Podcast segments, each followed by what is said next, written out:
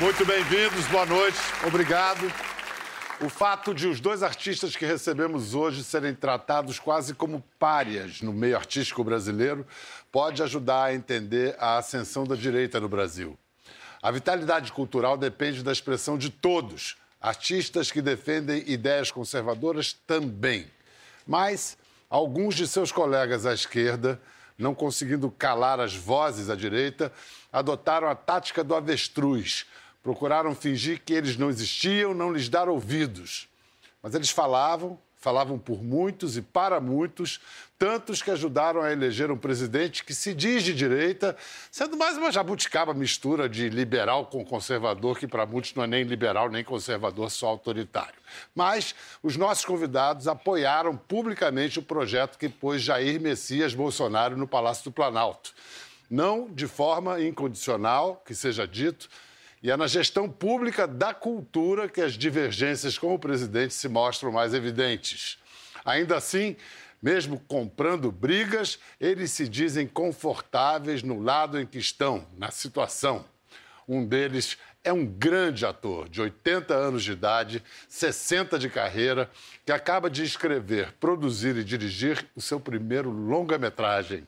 O outro é um jovem cheio de talento, de 32 anos, que trocou o jornalismo pelo cinema e estreou com um longa documentário muito bem sucedido.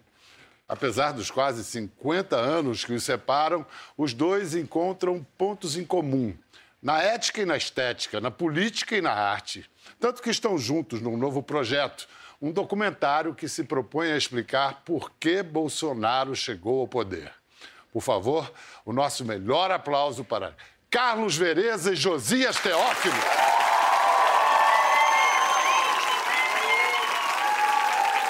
Vereza já esteve aqui uma outra vez, quando estava em cartaz com a peça sobre Judas Iscariotes, uma peça que quem, quem não viu perdeu. E agora está lançando, aos 80 anos, o Trampo, sua estreia como diretor de longa-metragem. Você sempre quis dirigir um longa, assim, foi uma, uma ideia que foi amadurecendo ou foi o impulso de um jovem de 80 anos? Então, foi, é, foi um, Você sabe que tem um negócio do Sartre que é, que é o seguinte: a existência precede a essência, né? No meu caso, o equipamento precede o roteiro.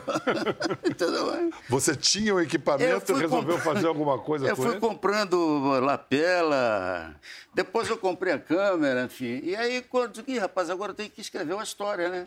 Aí eu escrevi o trampo e filmei o trampo com a Rosinha Maria Murtinho, querida, Leon Góes. Você fez em quanto tempo o filme? Um mês. Um mês. É, é, é eu filmei 90% numa, num quarto e 10% de externa, né? Uhum, uhum. Filmei um mês. Escrevi em 15 dias. É. Porque o meu filme custou 300 mil reais, né? Gente, isso é assim. Parece impossível fazer um filme com esse orçamento. Mas está provado que não é. Incrível. Com... E dinheiro seu. É fundo de garantia. A história do, de O Trampo gira em torno de dois matadores de aluguel, um mais velho e o outro mais jovem, Leon Góes, brilhante também. Faz o seguinte, finge que você está vendendo a história assim para um produtor de Hollywood, aquele que gosta das coisas bem boy meets girl e tal, vende a história para gente. Eu fiquei pensando assim, é porque o, o marginal também tem um tipo de ética, né? Então são dois pistoleiros que, que são contratados por um chefe que não aparece nunca, né? Eles são contratados para matar uma juíza que não aceita arrego, não aceita dinheiro, enfim. O pistoleiro mais velho que eu faço, ele aceita matar bandido de várias idades ou pessoas de, de, de, várias eh, classes sociais, mas ele não aceita matar mulher. Vamos ver Leon e Vereza em cena numa, numa cena, inclusive, que é isso: são dois é, assassinos tendo uma discussão sobre ética. Esse, esse negócio que a gente fez é negócio para neguinho amador. Matar uma mulher que podia ser tua filha, porra. Minha filha é o caralho, compadre. Eu lá tenho filha, compadre. Porra, tu fala que é uma menina, daqui a pouco tu vai dizer que é um bebê de colo, É, mas porra. eu achei escroto. Eu não precisava matar, dava umas porradas. Isso foi por falta de aviso, meu irmão! Eu não precisava matar, dava umas porradas. Tu agora quer discutir as ordens do homem! Eu não tô discutindo ordem de ninguém, não precisava Tá, matar. tá, tá dava umas sim, porradas. tá sim! Tá dizendo que é menina, que foi sacanagem, que foi, que foi covardia! Eu não falei nada que foi covardia. Você falou que foi covardia, sim! Falou que foi sacanagem, menina, covardia! Bom. Se quer matar, mata. Não tá mais aqui quem falou. Não se pode nem ter mais opinião. Não se pode nem mais ter opinião. Obrigado. Essa frase tem 300 sentidos hoje em dia, né? É verdade, é. É, não se pode nem ter opinião. Se o Vereza pegou o fundo de garantia dele para fazer o filme, esse senhor aqui ao lado dele, senhor é uma tremenda promoção para um jovem como você, hein, Josias? Josias Teófilo fez uma vaquinha, que em brasileiro se diz crowdfunding. Crowdfunding. É. E para realizar o primeiro longa dele, O Jardim das Aflições, foi um documentário, é um documentário sobre Olavo de Carvalho. Primeiro, Josias, foi a astrologia que aproximou você do Olavo? Não, na verdade não. Isso, sem dúvida, é um ponto de encontro entre a gente, né? É, eu tenho até uma gravação de Olavo. Eu consegui fazer o Olavo ler o próprio mapa astral dele para mim, que é uma coisa bem interessante, né?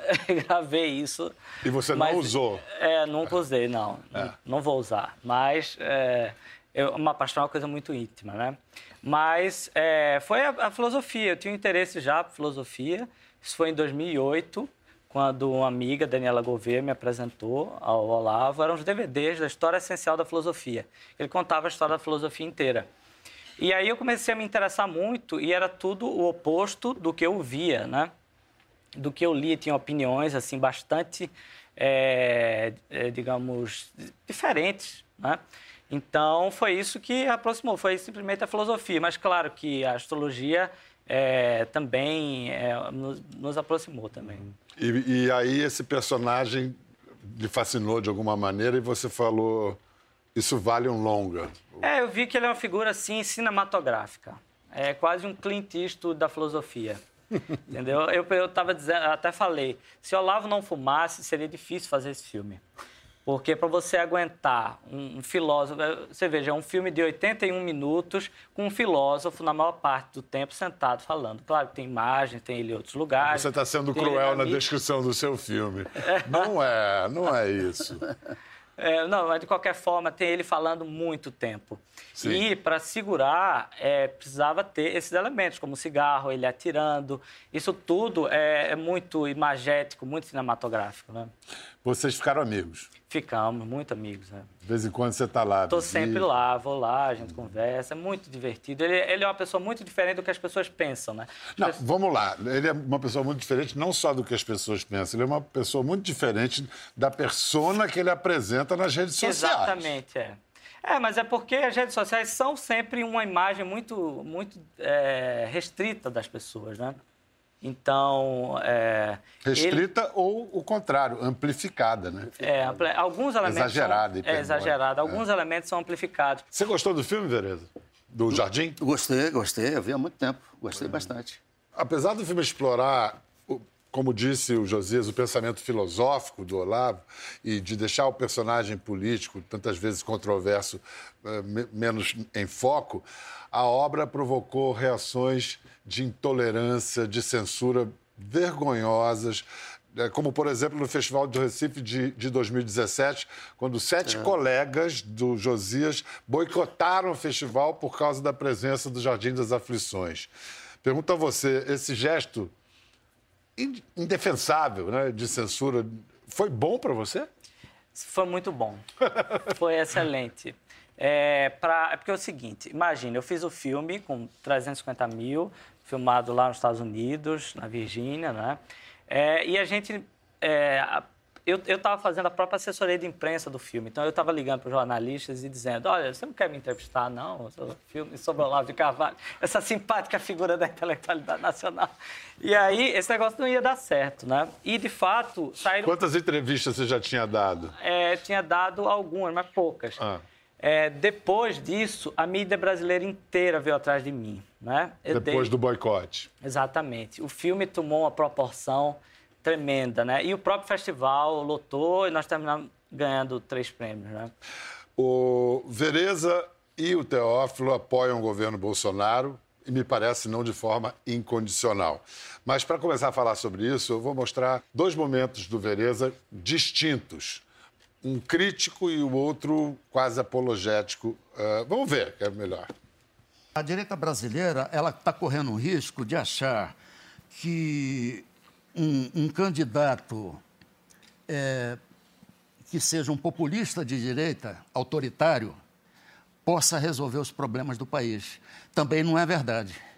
Entende? Não é, não é um Messias, é, é, com todo respeito, é, que vai salvar o país, ainda que tenha um discurso moralista, fundamentalista. Não, não. Se Deus quiser, a partir do ano que vem, juntos mudaremos o destino do Brasil. Obrigado, Zeleza. Nada, obrigado de nada. Olha, é um dever meu, pelas crianças, pela família, pelo país. Estamos juntos meu irmão. Obrigado. É importante destacar antes e depois da facada, né? Que tem o AF e o DF. Realmente, é, é, é totalmente diferente. O que fez você mudar de ideia? Eu, eu não mudo de ideia. Eu, eu, sou, eu sou um livre pensador. O, o Pequeno Príncipe não era candidato à, à, à, à eleição, né? E, e eu não vi o Joaquim, o Manuel ou Maria. O que eu vi é o seguinte: ele apresentava uma convicção muito expressiva sobre a reforma da Previdência, é, é, é, afastar o MST de continuar invadindo fazendas e matando bichos, gado. E o que mais me tocou foi o único candidato que defendia as crianças que defendia as crianças. Porque, embora haja todo uma, uma, uma um, um, setor da, da, de informação que negue a ideologia, ideologia de gênero, mas a ideologia de gênero ela chegou a ser pregada em algumas escolas, em algumas, em algumas universidades. E criança, para mim, é muito fundamental, porque eu sou há 30 anos voluntário do Lar de Frei Luiz. E lá, é, uma das minhas funções é tentar arrecadar recursos para manter aquelas mais de 500 crianças, mais de 80 idosos. Agora, o meu apoio ao Bolsonaro, eu não compro o combo todo. Eu não compro o pacote todo. Né? Eu, eu, não, eu não aceito armas na cidade, hipótese alguma. Eu não aceito caça, em hipótese alguma. Eu acho que o governo Bolsonaro divide-se em dois aspectos muito claros. A parte econômica, que só tem crack, a parte econômica. Você vê agora é, mais de 500 mil é, pessoas com carteira assinada, né? É, o Exército asfaltando estradas que estavam abandonadas há vários anos. Ora, na parte política, ele erra muito. Ele erra muito porque ele não conseguiu construir um partido que pudesse dar sustentação eu já não digo nem ideológica, pragmática para ele. E os ensaios e balões de ensaios de soluções autoritárias. Você, você era de esquerda comunista sim, na sim. ditadura militar. Você sabe o que foi a ditadura militar. Isso. Como é que você reage a esses. Insuportavelmente. Eu acho que nenhum tipo de atitude totalitária vai ajudar a democracia do país. Nenhuma atitude, seja de esquerda, de direita, ou goleiro, ou meio de campo, nenhum tipo de atitude totalitária vai ajudar o Brasil. Acho mais ainda, você me perdoe, querido amigo, eu acho o seguinte: se eu fosse ele, eu diria assim, Carlos Bolsonaro, já para casa, vai ser vereador. Eu daria até um Playmobil para o Carlos. Um Playmobil para o Carlos. Pro, pro, pro, pro Eduardo, vá já para casa, vá para São Paulo, vá ser deputado. E você, Flávio, resolva o teu problema, cara. Resolve o teu problema porque vocês estão atrapalhando o governo do teu pai. E falta ele autoridade paterna, porque eu não sou de ninguém, Biel, eu sou da mamãe. Percebe? Eu sou da mamãe, eu sou sartriano, eu sou um livre pensador. Eu tenho a maior tranquilidade de dizer, ele pode ser o maior presidente da história desse país, desde que ele arrume esse meio de campo é, doméstico. Agora, deixa eu te falar uma coisa. O meu querido Josias, que eu, eu, eu vou narrar o, Isso. o- eu, eu nem sei se eu vou ganhar dinheiro, eu vou, eu vou narrar de graça. Não, acho que você vai pagar para ele. Eu vou pagar para É, ele. Eu vou narrar de graça, porque o meu fundo de garantia acabou. Então não tem mais fundo de garantia. Então vou narrar de graça. Então o que acontece? Ele estava falando que ele conseguiu várias entrevistas. Você é o único cara que me entrevistou sobre o meu filme. Nenhuma pessoa da mídia me chamou para falar mal ou bem do meu filme. Só você teve essa gentileza de Gentileza, me convidar. é obrigação, é obrigação. Obrigado. obrigado. Josias Teófilo, você é um conservador assumido.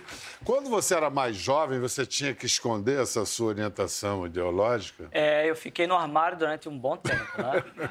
É, assim, dos... Eu, eu pensei o seguinte, eu só vou falar minha opinião política quando eu tiver uma obra.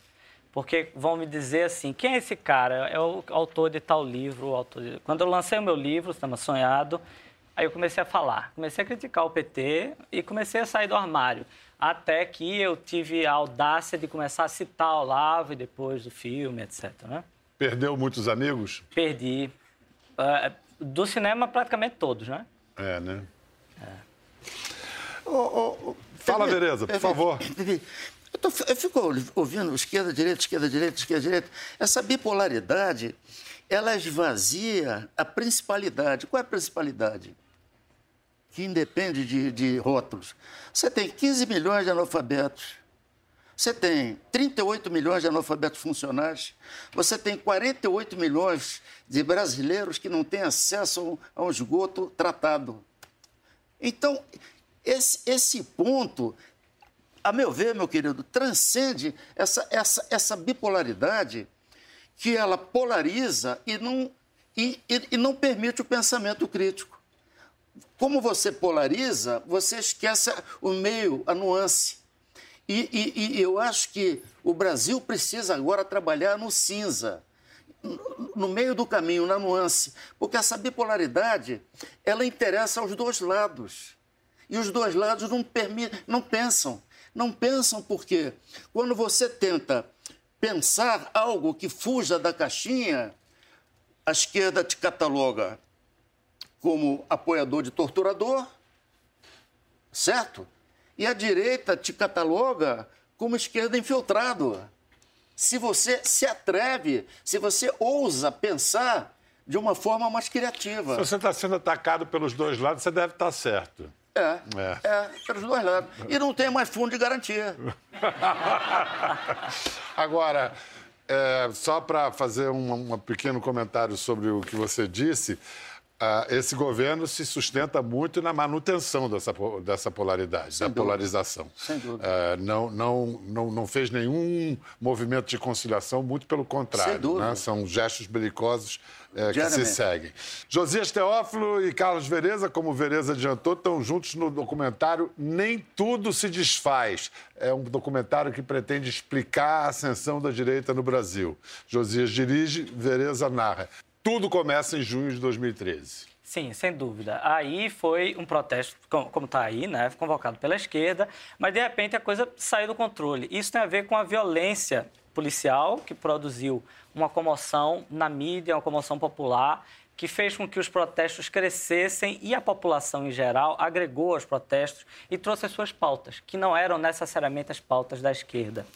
Então, trouxe a bandeira do Brasil. Então, se você for ver, de 2013 até a eleição de Bolsonaro, é uma constante no, na, cres- na crescente do verde, amale- do verde amarelo, do patriotismo. Então, começa, tá lá as bandeirinhas vermelhas, no começo está aí no teaser, né? No começo das manifestações. De repente, as pessoas começam a rasgar as bandeiras dos partidos e é colocar a bandeira, can- cantar um hino nacional, colocar bandeiras do Brasil. E isso não parou mais. Depois a coisa se é, concretizou contra a Dilma e foi ascendendo até o ponto de Haddad assimilou verde e amarelo na sua campanha. Então, verde e amarelo, o grande, independente de quem ganhou em 2000 em 2018, o verde e amarelo foi o grande vencedor. O patriotismo foi se tornou, não é? Mas isso explica as coisas no- em termos de marketing, mas não explica as coisas na sua totalidade de forças políticas, porque o patriotismo já foi definido como o último refúgio de um canalha. Alguns corrigiram e disseram não, é o primeiro refúgio. primeiro, é, é. É, patriotismo não absolve ninguém, né? Sim. É, mas aí tem, tem que ter várias questões que têm que ser levadas em conta. Por causa da pressão das ruas, foi aprovada a lei de delação premiada. A lei de delação premiada possibilitou a Lava Jato, possibilitou o impeachment da Dilma, a prisão de Lula e inviabilizou o PSDB como a oposição viável, como oposição PSDB. você é, o falou. PSDB ao, eh, como oposição ao PT. Então, veio uma outra figura que não tinha relação direta com todas essas pessoas e ascendeu, que é Bolsonaro. Para você, qual foi a importância da facada na campanha do Bolsonaro? Foi decisiva? Você sabe que antes da facada ele esteve lá em casa. Antes ainda. Antes da facada ele esteve lá em casa, com um amigo comum, me pediu apoio e eu fiquei olhando ele. Eu, aí eu fiquei esperando a segurança, né? Aí não veio a segurança. Aí eu olhei, só tinha um cara com ele. Eu falei, cadê a segurança? É esse aqui. Eu fiquei preocupado. Eu digo, caramba, o cara veio na minha casa e só veio com um, um amigo dele, né? E quando teve a facada, eu não pensei, é, te juro, te juro, meu irmão, eu não pensei eleitoralmente, não. Eu pensei que eu tinha um compromisso. Quando ele foi lá em casa, eu falei, tá, eu vou fazer um vídeo. Vou fazer um vídeo. Porque você falou bem do nióbio, você falou bem de, de explorar as riquezas minerais do país. Isso me interessa, seja de esquerda ou de direita, eu quero um país legal. Eu vou fazer um vídeo. Como ele levou a facada, eu digo, tem que cumprir a promessa. Então eu fui ao hospital e fiz o vídeo. fez aqui, é o vídeo que a gente viu. Esse que você mostrou agora. Ancine, Agência Nacional do Cinema. Ela autorizou o Josias Teófilo a captar 530 mil reais para produzir o filme sobre a ascensão da direita e a chegada de Bolsonaro ao poder. Jair Messias não gostou. Olha o tweet que ele fez. Recentemente tomei conhecimento sobre a liberação para a captação de 530 mil via Ancine para a produção de um filme sobre minha campanha nas eleições. Por coerência, sugeri que voltassem atrás nessa questão. Não concordamos com o uso de dinheiro público também para estes fins. Outro sim, outro sim é bom, hein? Estamos trabalhando para viabilizar uma reformulação ou extinção da Ancine. Bom, essa ideia de. Isso foi 25 de julho. Essa ideia de extinção da Ancine me parece que foi abandonada. A, a situação ainda é obscura, nebulosa quanto a Ancine, mas eu quero falar do seu caso. E aí, como é que você respondeu a essa a- a- advertência, essa puxão- esse puxão de orelha do É, presidente? na verdade, foi assim: antes de postar isso, ele me eh, mandou um assistente me ligar e dizer: Ó, Josias, a gente preferia que você fizesse um crowdfunding, a gente pode até ajudar nisso, divulgar essas coisas. Eu digo, presidente, eu não posso fazer isso, né? É, eu tenho, aí vira um filme partidário, né? Então, o que acontece? Eu disse, vai ser com a lei mesmo, entendeu? E não tem problema nenhum. Primeiro, não é sobre o senhor, não é sobre Jair Bolsonaro. Não é? É isso que eu queria o perguntar. O filme não é sobre é, Bolsonaro. não, não é. O filme é sobre é, as causas da eleição dele, que remetem a 2013, e sobre a Revolução Conservadora, isso que a gente chama de Revolução Conservadora, não é? Que, é, que não é Ja- Jair Messias Bolsonaro, mas o colocou lá, não é? Tá. Então, é, eu disse não aceito e segui. Mas no primeiro filme você fez o- o- viabilizou por doações. Porque esse não ia dar para ser assim? Não, é porque é o seguinte, é, a gente viabilizou através de doações, mas demorou muito, demorou um ano para fazer. E, e esse tema é quente, precisa sair logo, porque quanto mais demorar... E aí, mas a gente não renunciou ao crowdfunding, a gente já já estava previsto um modelo misto. É um lei do audiovisual para a, a produção, finalização e crowdfunding para a distribuição. E está indo muito bem o crowdfunding de distribuição. Então, e, e, ah, o tweet do presidente aconteceu que nem a história do CNPE. O tweet do presidente foi muito bom porque chamou atenção para a mídia para esse filme. Eu tenho essa sorte, né? De- então. Quando, é, quando te atacam, você foi, só. Pois é, Ah. é, eu, e, e aí, é, veio a mídia brasileira inteira atrás de mim. De novo, eu dei um monte de entrevista e o filme já está divulgado.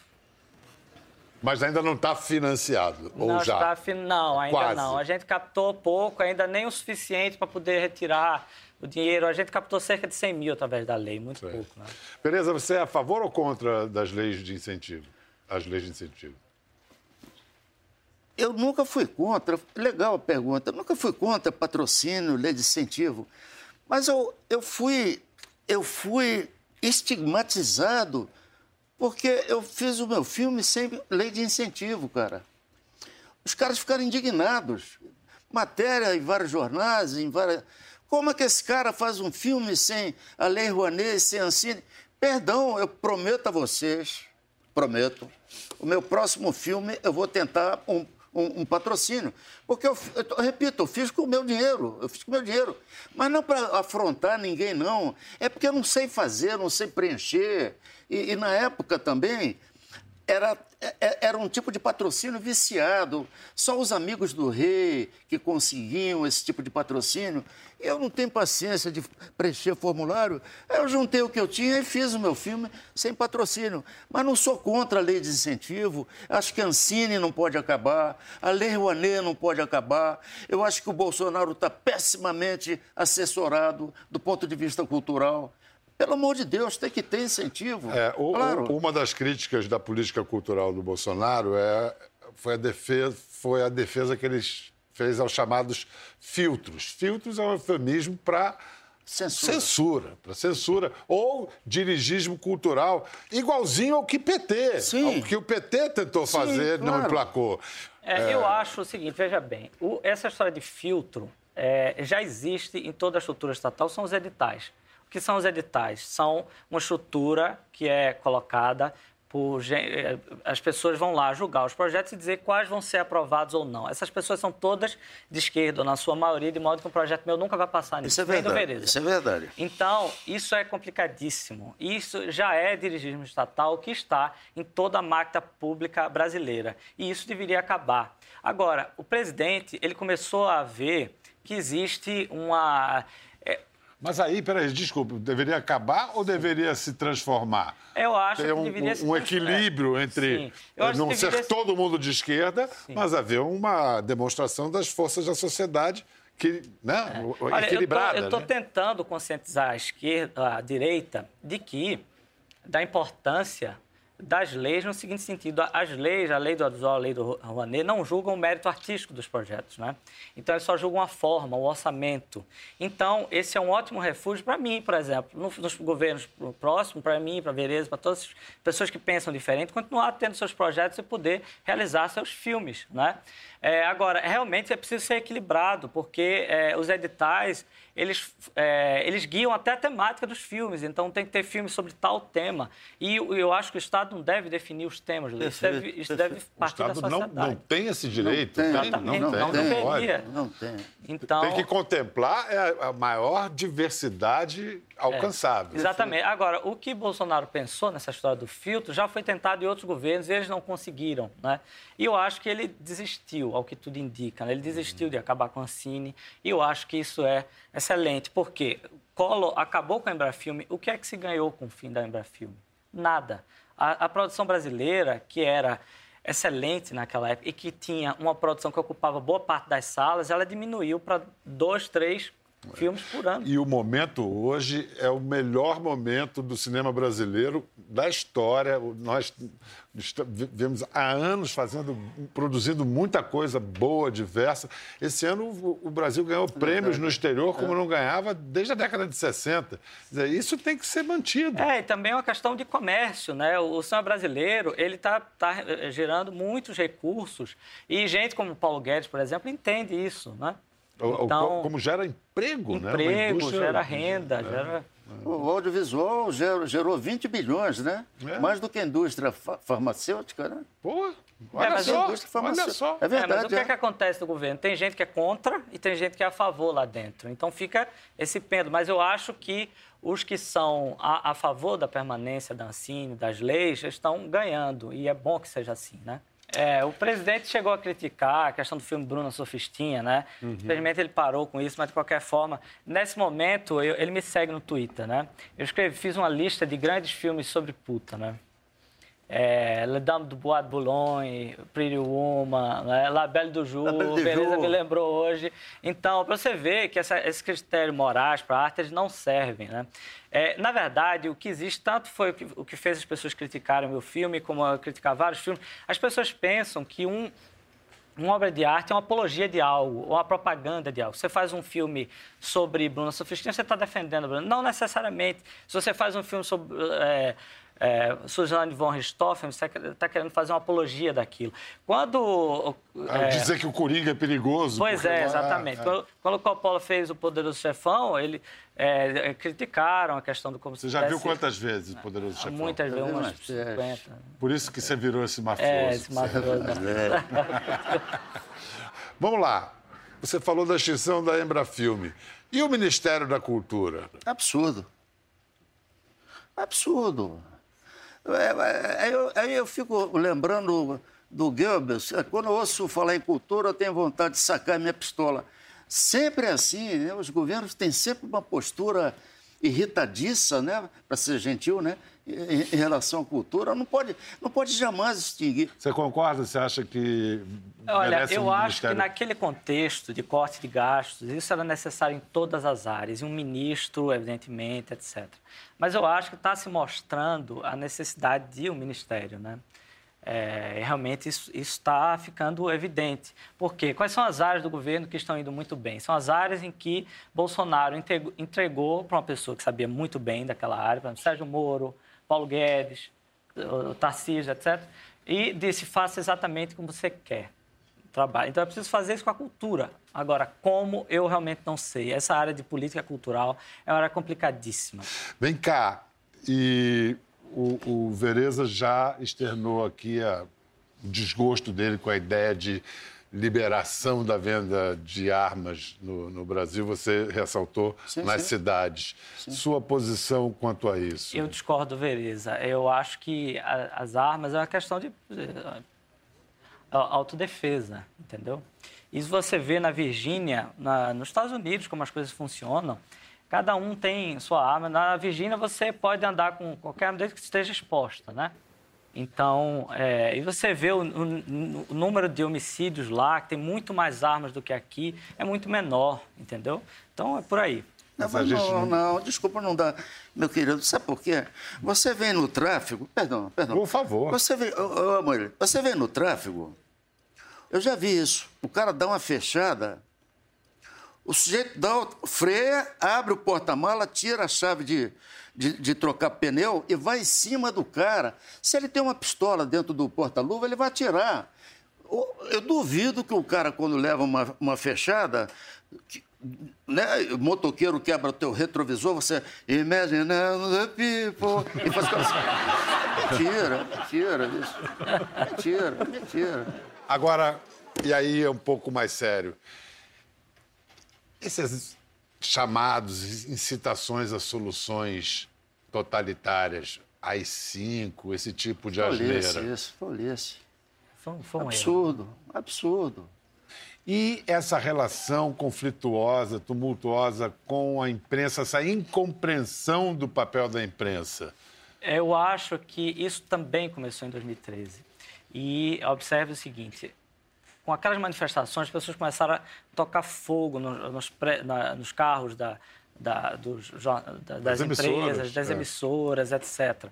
Olha, você não precisa concordar com isso que aconteceu, mas foi aí que isso começou. E isso tem a ver com a eleição de Bolsonaro. Observe que todos os outros candidatos que não atacam a mídia frontalmente ficaram para trás. Mas por isso que ele precisa continuar atacando? Não sei, realmente. Olha, eu observo uma coisa: o Steve Bannon, ele deixou o cara que fez a campanha do Trump, etc. Ele deixou um cineasta de esquerda fazer um filme inteiro sobre ele. Não é? Isso eu acho que poderia ser um exemplo para a direita brasileira, porque é, se você, isso é bom publicidade, dialogar com as pessoas é bom, entendeu? É, falta essa compreensão, mas é o que está havendo no Brasil uma crise de intermediários. Entendeu? Ah, talvez a arrogância da mídia tenha também colaborado com isso, o que não justifica também, por outro lado, esse tipo de coisa que aconteceu em 2013 e que vem acontecendo até hoje, né? Então, é uma situação complicada que a gente precisa entender seriamente, né? Como você acabou de dizer, é o diálogo, não tem outra via. E, aliás, como comprova essa conversa deliciosa que tivemos com Carlos Vereza e Josias Teófilo. Então não esqueçam. Em breve chega às telas Nem Tudo Se Desfaz. Novo documentário de Josias Teófilo com narração de Carlos Vereza. E a gente está torcendo para o Vereza lançar bonito o seu filme O Trampo nos cinemas. Quanto mais visões de Brasil, Perfeito. melhor. Gostou da conversa? No Globoplay você pode acompanhar e também ver as imagens de tudo que rolou. Até lá.